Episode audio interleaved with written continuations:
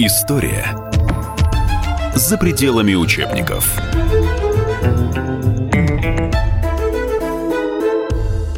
Здравствуйте, люди! Ровно сто лет назад, в июне 1917 года началось последнее наступление российской армии на фронтах Первой мировой. Наступление это, оставшееся совершенно незамеченным в водовороте последующих событий, Корниловский мятеж, Октябрьская революция. Однако, тем не менее, это было последнее, более или менее успешное наступление России в той войне, которую современники называли Великой. И вот об этой незаслуженно забытой, но тем не менее весьма интересной странице нашей истории мы сегодня поговорим с нашим гостем, историком Константином Залесским. Константин Александрович, здравствуйте. Ну вот э, как к лету 17 года сложилась стратегическая ситуация на фронтах Первой мировой? Здравствуйте. Э, ситуация к июню 17 года на нашем фронте, на Восточном фронте, э, можно охарактеризовать словами Гинденбурга, который написал, что с февраля 17 2017 года сложилась та ситуация, что военные действия на Восточном фронте остановились.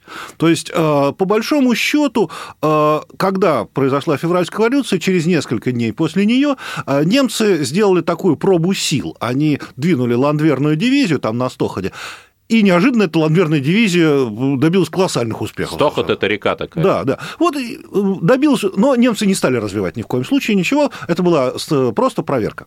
И потом немцы решили сосредоточиться спокойно, то есть дать России умирать благополучно здесь и сосредоточиться на э, фронте уже э, западном. И вот туда начали уже бросать силы и все. То есть, в общем и целом, у нас была вот именно та ситуация, что стагнация. То есть э, немцы не наступали, э, мы тоже не наступали. Генерал Алексеев буквально через недели две после февральской революции э, заявил... Это вот главнокомандующий. Да, главнокомандующий, человек, который возглавил русскую армию после отречения Николая II, э, он э, сказал на совещании, что вот у нас есть обязательства перед союзниками, надо сделать так, чтобы союзники поняли, что мы эти обязательства выполнять не будем.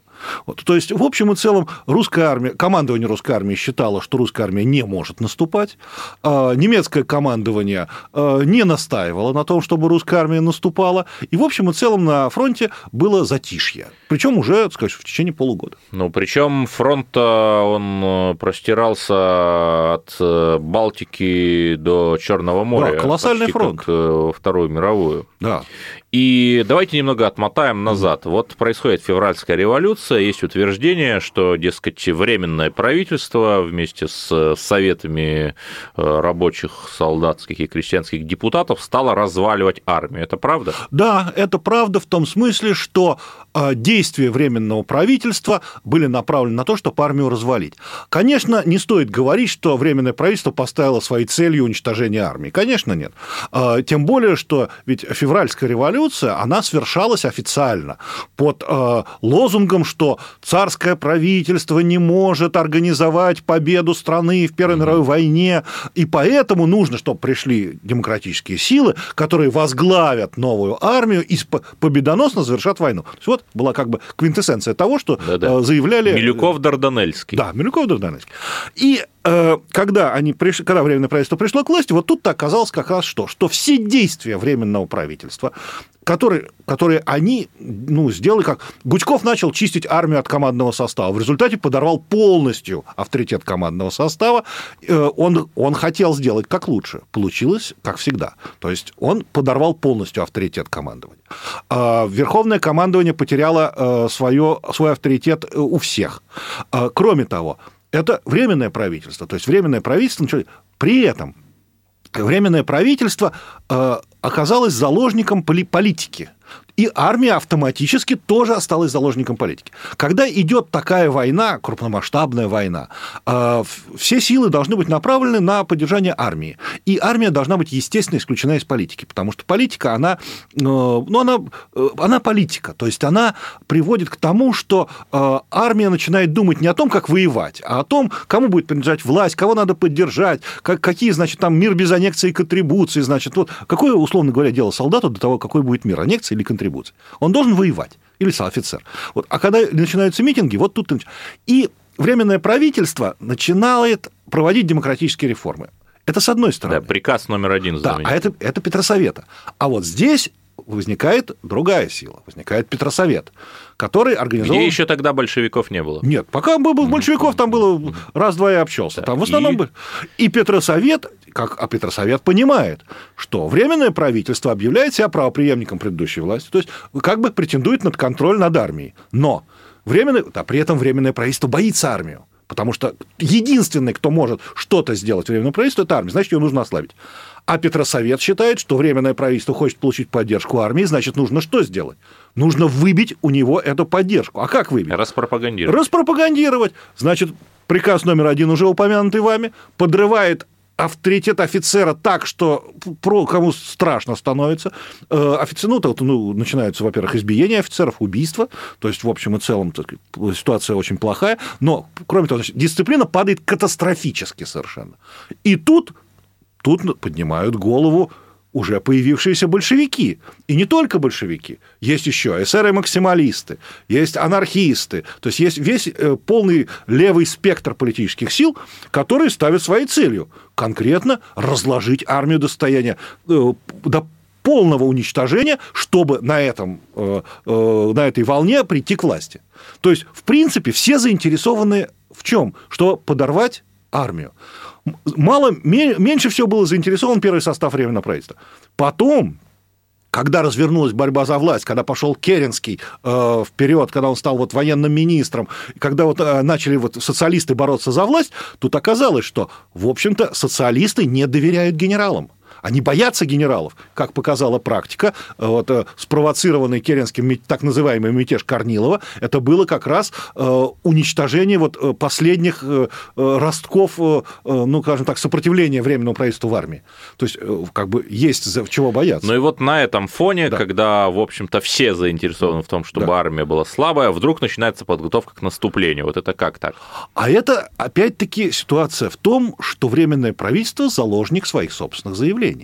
Дело в том, что военное правительство, придя на лозунги продолжения войны, оно э, связано определенными обязательствами перед своими западными ну, не очень хочется сказать слово хозяевами, хотя оно очень напрашивается. То есть временное правительство э, э, зависело от западных стран ну, на порядок больше, чем правительство э, Николая II. Хотя постоянно обвиняют Николая II, что его правительство взяло там многие кредиты, и поэтому было вынуждено там поддерживать Францию и так далее, и так далее.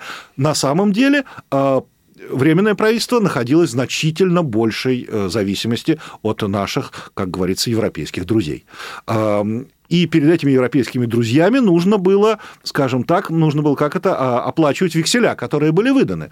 А векселя можно было оплатить только кровью русского солдата, потому что заинтересованность э, зарубежных, э, европейских стран была именно в том, чтобы в 1917 году фактически закончить войну то есть ударами на всех фронтах э, добить немецкую армию, тем более, что э, тот же Людендорф до еще февральской революции, в принципе, утверждал, что, в общем, у немецких войск нет перспектив на 17 год.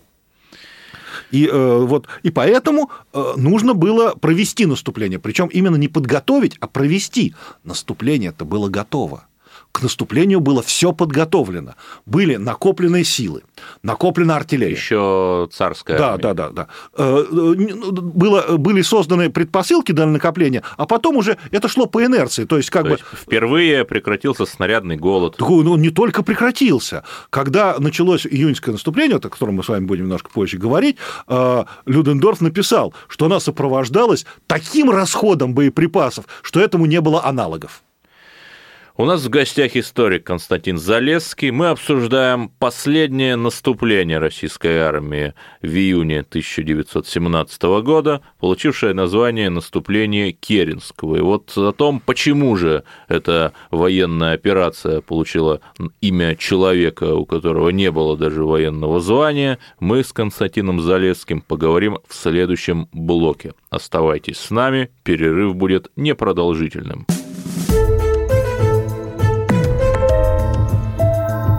История за пределами учебников.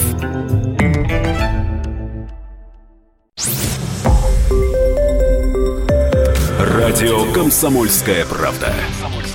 Более сотни городов вещания и многомиллионная аудитория. Керчь 103 и 6 FM. Севастополь 107 и 7 FM. Симферополь 107 и 8 FM. Москва 97 и 2 FM. Слушаем всей страной. История за пределами учебников.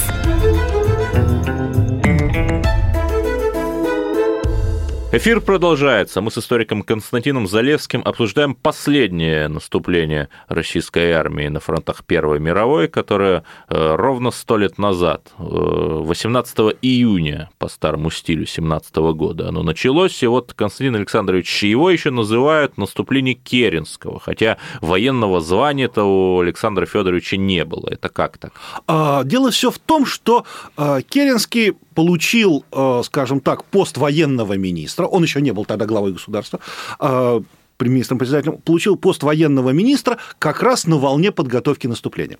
Дело в том, что, как мы уже с вами упоминали в первой части нашей встречи, э, в прави командование русской армии в лице генерала Алексеева в общем и целом встало на позицию, что наступления не будет.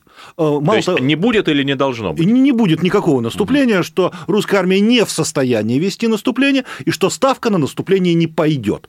И при этом э, командующие фронтами генерал Гурка и генерал Драгомиров поддержали на 100% Алексеева, его не поддержал только один человек. Его не поддержал героический генерал Брусилов, который был готов наступать э, где угодно, чем угодно и когда угодно, который хотел быть верховным главнокомандующим, который неожиданно для себя, будучи гвардейским генералом и э, человеком, сделавшим карьеру э, в русской гвардии и выпускник Пажеского корпуса, неожиданно осознал себя как защитника солдата и демократа и революционера и заявил, что революция давно назрела, и мало того, что назрела, она должна была еще и раньше произойти, и он всегда так считал. Вот, чем он очень импонировал Керенскому. Вот. И неожиданно и, и тут сместили как раз Гучкова, чьим ставленником был Алексеев, и э, военным министром стал Керенский, который сразу который же... Который абсолютно никакого военного опыта не имел. Нет, вообще никакого, он был присяжный поверенный. Вот, э, но он видел генерала Брусилова, и как бы он переговорил с генералом Брусиловым. Генерал Брусилов сказал целый ряд хлестких фраз и выразил готовность в любой момент идти в наступление, сказав, что все россказни о том, что э, русская армия там теряет дисциплину, это россказни, что дисциплина, как он заявил на одном из своих выступлений, что в царской армии дисциплина основывалась на принуждении, а теперь э, русская армия, э, армия свободной России, окрыленная демократическими принципами, пойдет защищать эти демократические принципы за свободу в бой, и вот это будет новая революционная дисциплина. Ну, далее по тексту, как называется, политическая трескотня. Брусилов очень хорошо это все воспринял. Вот. Э, это полностью импонировало Керенскому. Вот. Но как бы когда э, Керенский добился смещения Алексеева назначения Брусилова, было ясно, кто играет первую скрипку. Э, Брусилов, конечно же, не тянул. Плюс Керенский, который был, действительно, он был самым яркой, самой яркой личностью во временном правительстве вообще всех составов 17 года, а он э, вложил очень много сил в пропаганду этого наступления. А, во-первых, все газеты, пресса тогда играла ту же роль, что сейчас играет радио и телевидение. Все газеты начали расхваливать Керенского. Значит, великий вождь революции, первый вождь... Друг честных людей. Друг честных людей, первый э, генерал свободной России, в смысле генерал-полководец. То есть, в общем, расписали по полной. Э, и на самом деле Керенский хорошо говорил. Он был действительно очень хороший оратор. Да, кого-то мне это напоминает. да, знаете, это много. Знаете, а если прочитать речи э, Керенского, которые он говорил в 17 году, э, они почти дословно повторяют речи, например, Робеспьера. То есть, mm-hmm. в общем, в принципе, они все примерно одного пошиба. Вот. И э, Естественно, он был значительно более известен, он был значительно более э, популярен, он везде ездил, он везде срывал овации. Его начали называть э, э, господин главноуговаривающий, потому что он на всех митингах призвал к наступлению. И как бы тут, в общем, даже личность генерала Брусилова отошла на второй план. Потому что было видно, кто является вот локомотивом вот этого наступления. А ведь суть была в чем? Все было готово. Э, ставка отработала по полной офицеры, которые организовывали снабжение, которые организовывали артиллерийскую э, подготовку, э, организовывали инженерное обеспечение, они все сделали четко. Все было отработано может быть, даже как не было, бы, не было отработано в 2016 году. Все, опыт был уже накоплен, все было сделано идеально. Нужно было только одно. Нужно было уговорить солдата идти в наступление. Вот в этом была как раз проблема. Ну и, соответственно, возникает вопрос, кто эту проблему должен был решить. Ее должен был решить Керенский в своих ну выступлениях. Ну вот эти знаменитые его фотографии, когда, когда он там на фронте разъезжает да. на автомобиле, во Френче. Да, у него прекрасный Френч, английский пошитый, значит, очень модная тогда одежда. Вот он выступает, он, у него собственный вагон, э, не вагон, естественно, простите, поезд. Поезд, он, по-моему, богаче, чем императорский поезд был. Значит, он постоянно, он дает обеды, он постоянно выступает, он каждый день там по несколько митингов. Но так удалось уговорить-то? Да, знаете, никак несмотря, э, как это не, э, скажем так, звучит, может быть, немножко так странно, да, удалось. Да, удалось.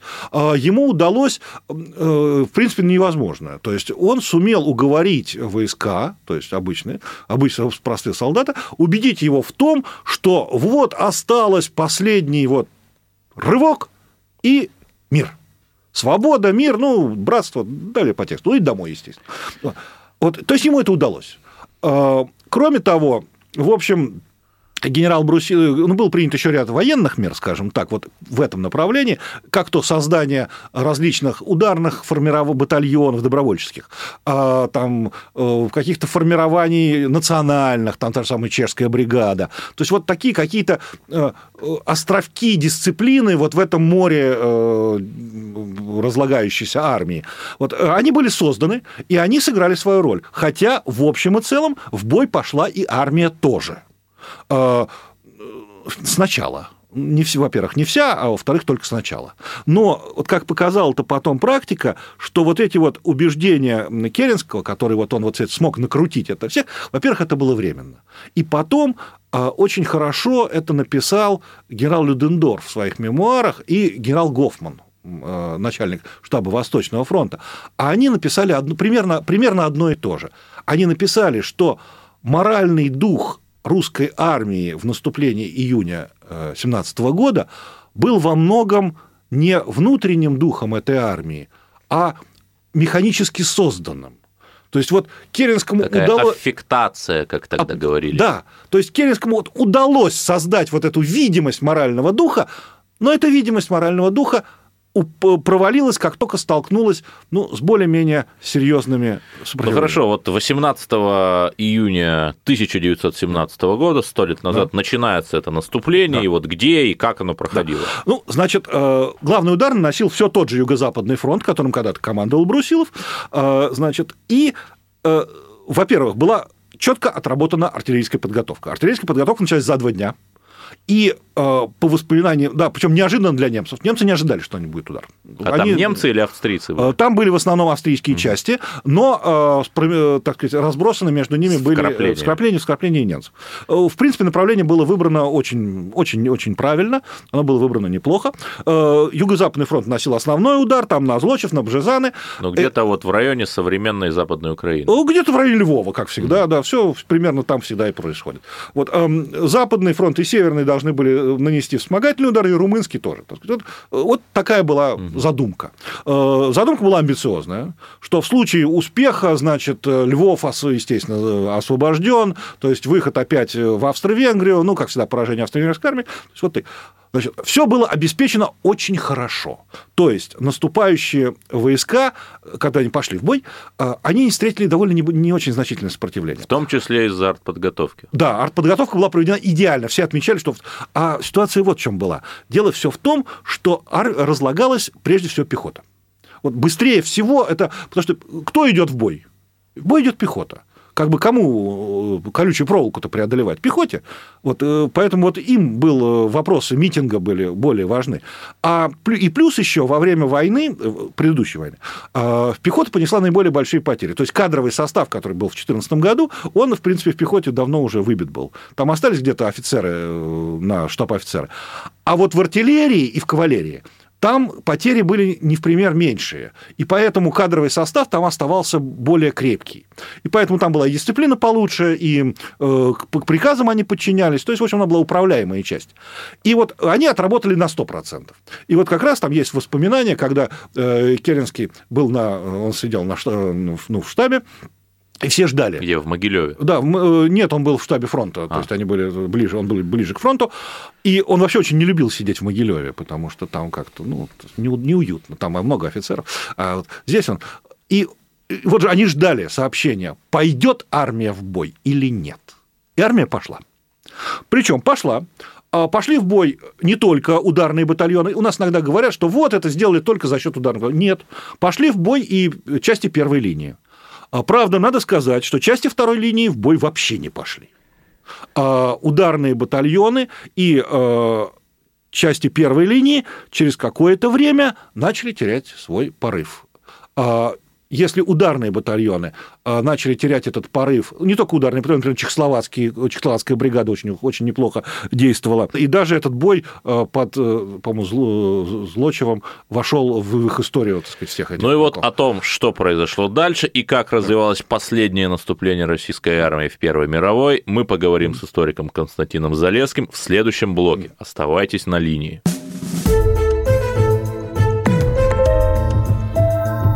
История за пределами учебников.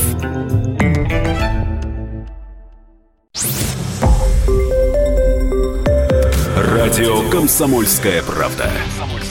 Более сотни городов вещания и многомиллионная аудитория. Керч 103 и 6 FM. Севастополь 107 и 7 FM. Симферополь 107 и 8 FM. Москва 97 и 2 FM. Слушаем всей страной. История за пределами учебников.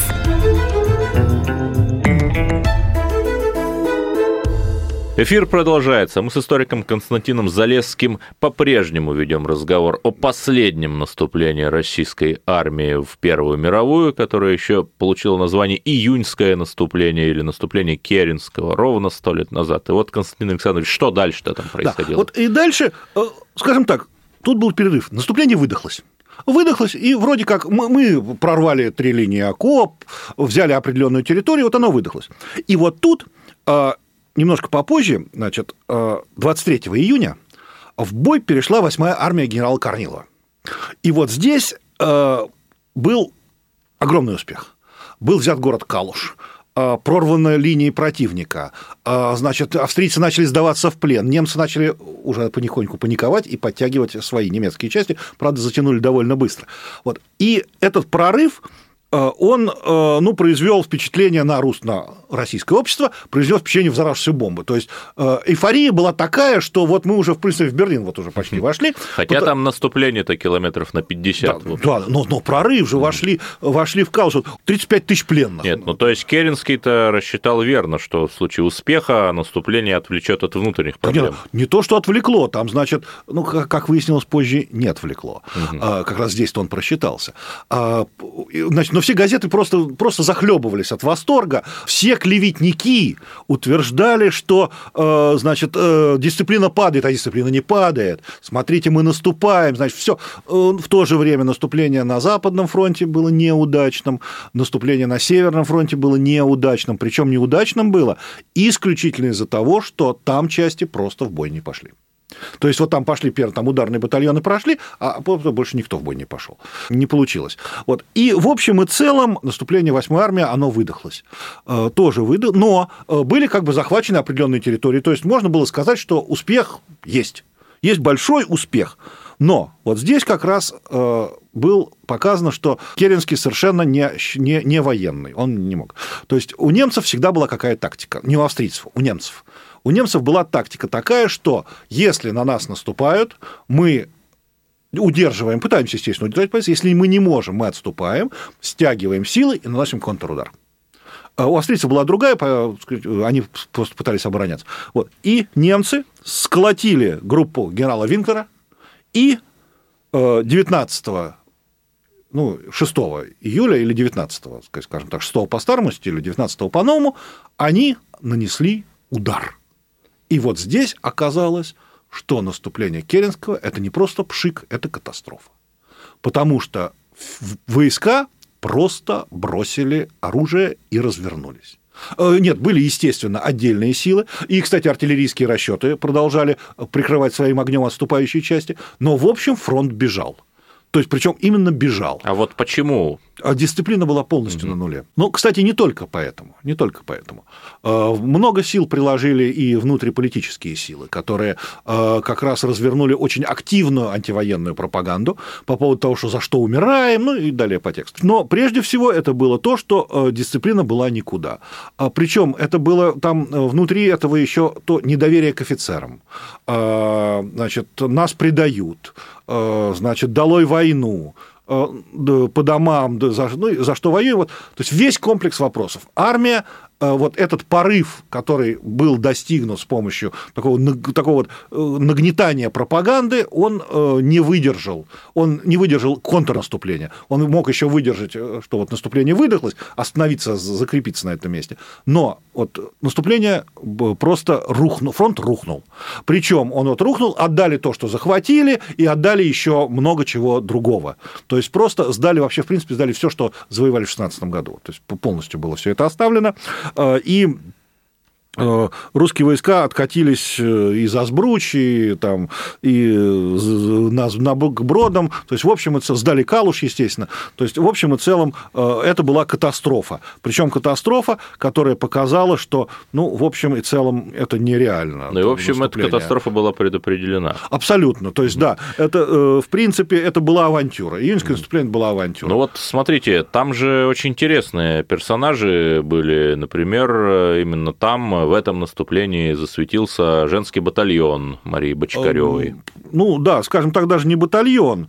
Ну не в этом он, кстати, засветился. Значит, там как? Значит, на самом деле июньское наступление, вот это самое, это с одной стороны начало женских батальонов, с другой стороны конец женских mm-hmm. батальонов. Это так вот парадокс такой, да? Э, то есть, с одной стороны, именно во время фактически этого наступления было принято решение о формировании женских батальонов, но на фронт попала только первая женская военная команда это поменьше батальона, вот имени Марии Бочкаревой, э, и э, вот она как раз была создана. И вот она была создана, и ее бросили на фронт, но бросили ее не на юго-западный, вот о котором мы с вами говорили, а она наступала на западном фронте, вот где было не самое удачное э, не самое удачное наступление. Э, под Сморгонью вот там наступали они. Э, они хорошо воевали, очень хорошо. То есть вот женский батальон показал себя, ну, скажем так, героически. Остальные войска просто не поддержали и в бой не пошли. То есть женщины воюют, мужики митинг проводят. Вот, и, не, не и как раз потери, которые понесла э, эта команда, а понесла она, э, значит, ну вот считайте, значит, порядка 170 человек эта команда. Ну, немного, да? Из них 30 погибло и 70 ранено, в том числе Бочкарева. То есть больше половины выведено из строя. И как раз после этого наступления по результату, ну, когда подготовили там документы, уже новый главнокомандующий Корнилов, он принимает, отдает приказ, что женские батальоны больше на фронте в боевых частях не используются. То есть они боевое охранение, э, там связь, санитарные, санитарные функции, конвоирование, ну, в общем, так сказать, вспомогательные войска. Ну вот сказали вы про Лавра да. Георгиевича да. Корнилова, который всего лишь там через полтора месяца организует Корниловский мятеж. Вот верно ли говорить, что его звезда-то и взошла именно в этом июньском э, наступлении? Ну, в общем, да. Хотя надо сказать, что, конечно, к этому было подготовлено все. То есть его звезда всходила давно. То есть его и побег э, в, э, еще во время германского плена. Да, из германского плена, и его назначение на пост командующего войсками Петроградского военного округа в феврале, это значит показывает, что он, в общем, человек свой для революционера, революционера да, да, политического эстаблишмента, э, то есть он, в общем, свой, то есть его можно выдвигать. Но, по большому счету, э, его, конечно, это был его успех. Почему? Потому что он начинал наступление э, командующим 8-й армией, во время наступления он стал командующим Юго-Западным фронтом, когда он сменил генерала Гутера, которого сняли, и фактически после наступления, ну, это, естественно, результат именно этих боев, он становится верховным главнокомандующим. То есть вот такая вот очень быстрая карьера, э, учитывая, что, так сказать, ну, в общем, генерал Брусилов тоже имел определенные авторитеты, то есть, как бы, ну, просто так смещать-то было бы неудобно. Конечно, надо сказать, что а, июньское наступление сыграло колоссальную роль в том, что именно Корнилов стал верховным командующим, а, ну а как бы э, если бы он не был верховным командующим, а был, остался командующим Юго-Западным фронтом, то, наверное, мятеж-то вот этот вот Корниловский поднять бы он не смог. То есть нужно было ну или он бы назывался там чьей-нибудь другой фамилией. Ну, вопрос, э, вопрос, кто бы стал, mm-hmm. потому что э, в русской армии было большое количество э, приспособленцев-политиканов, типа генерала Брусилова, там их много очень было, которые бы не то что мятеж не подняли, которые, в общем, ничего не смогли бы сделать. Ну и вот, да, ну и вот смотрите, в начале июля 17 года наступление, в общем-то, проваливается, и да. происходит в Петрограде знаменитые беспорядки, организованные да. левой радикалами июльские события, вот связаны ли, э, связаны ли эти две вещи? Ну, они связаны, естественно, непосредственно связаны. То есть э, не было бы одного, не факт, что было бы второе. То есть, возможно, было бы, но в других формах. Все дело в том, что когда началось июньское наступление, то большевики, и не только большевики, а все крайне левые силы, то есть это и там и часть левых эсеров, и э, эсеры-максималисты, и анархисты, ну, в общем, вот все вот, кто, э, кто вот находится там вот э, левее, левее центра, они все развернули ну, совершенно колоссальную антивоенную пропаганду. А, то есть они начали, ну, во-первых, как бы она была разрешена на фронте. Был даже случай, когда э, Керенский попал, приехал вот уже поднимать по второму, по второму кругу, поднимать, значит, войска. Э, его перестали слушать, кстати. Вот он приехал э, в одну гвардейскую бригаду, там, где Легвардии, э, гренадерские или гвардии Павловские полки, и его там просто чуть не побили. То есть, там наш большевик, большевик Заволтовский, поручик Заволтовский, просто откровенно сказал, что, типа, ты наймит буржуазии, мы тебя сейчас будем бить. Вот, то есть, буквально, примерно так. То есть, пришлось разоружать два гвардейских полка. И э, он был распропагандированные они были, естественно. И вот этот вот вал пропаганды антивоенной, он был направлен прежде всего на тыловые части, то есть те, которые находились в Петербурге.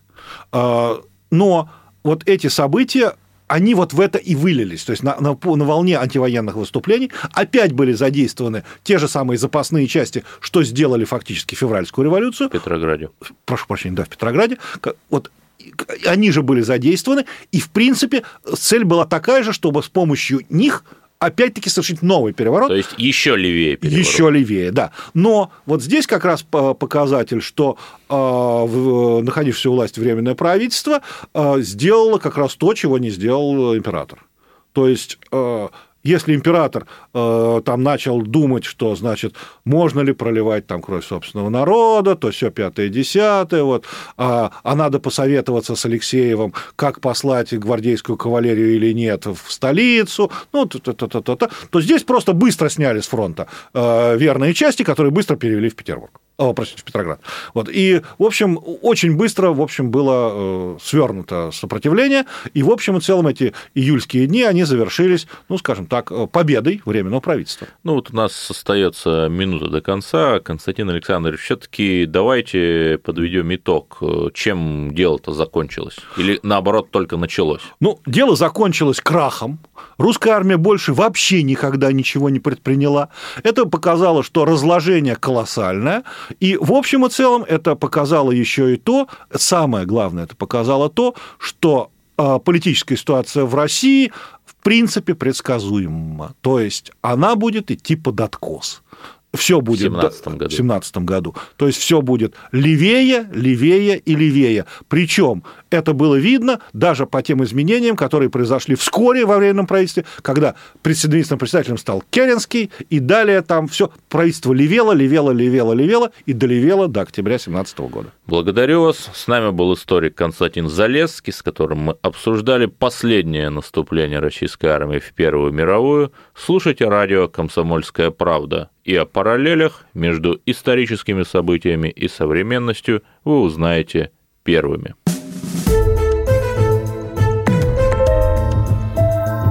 История за пределами учебников.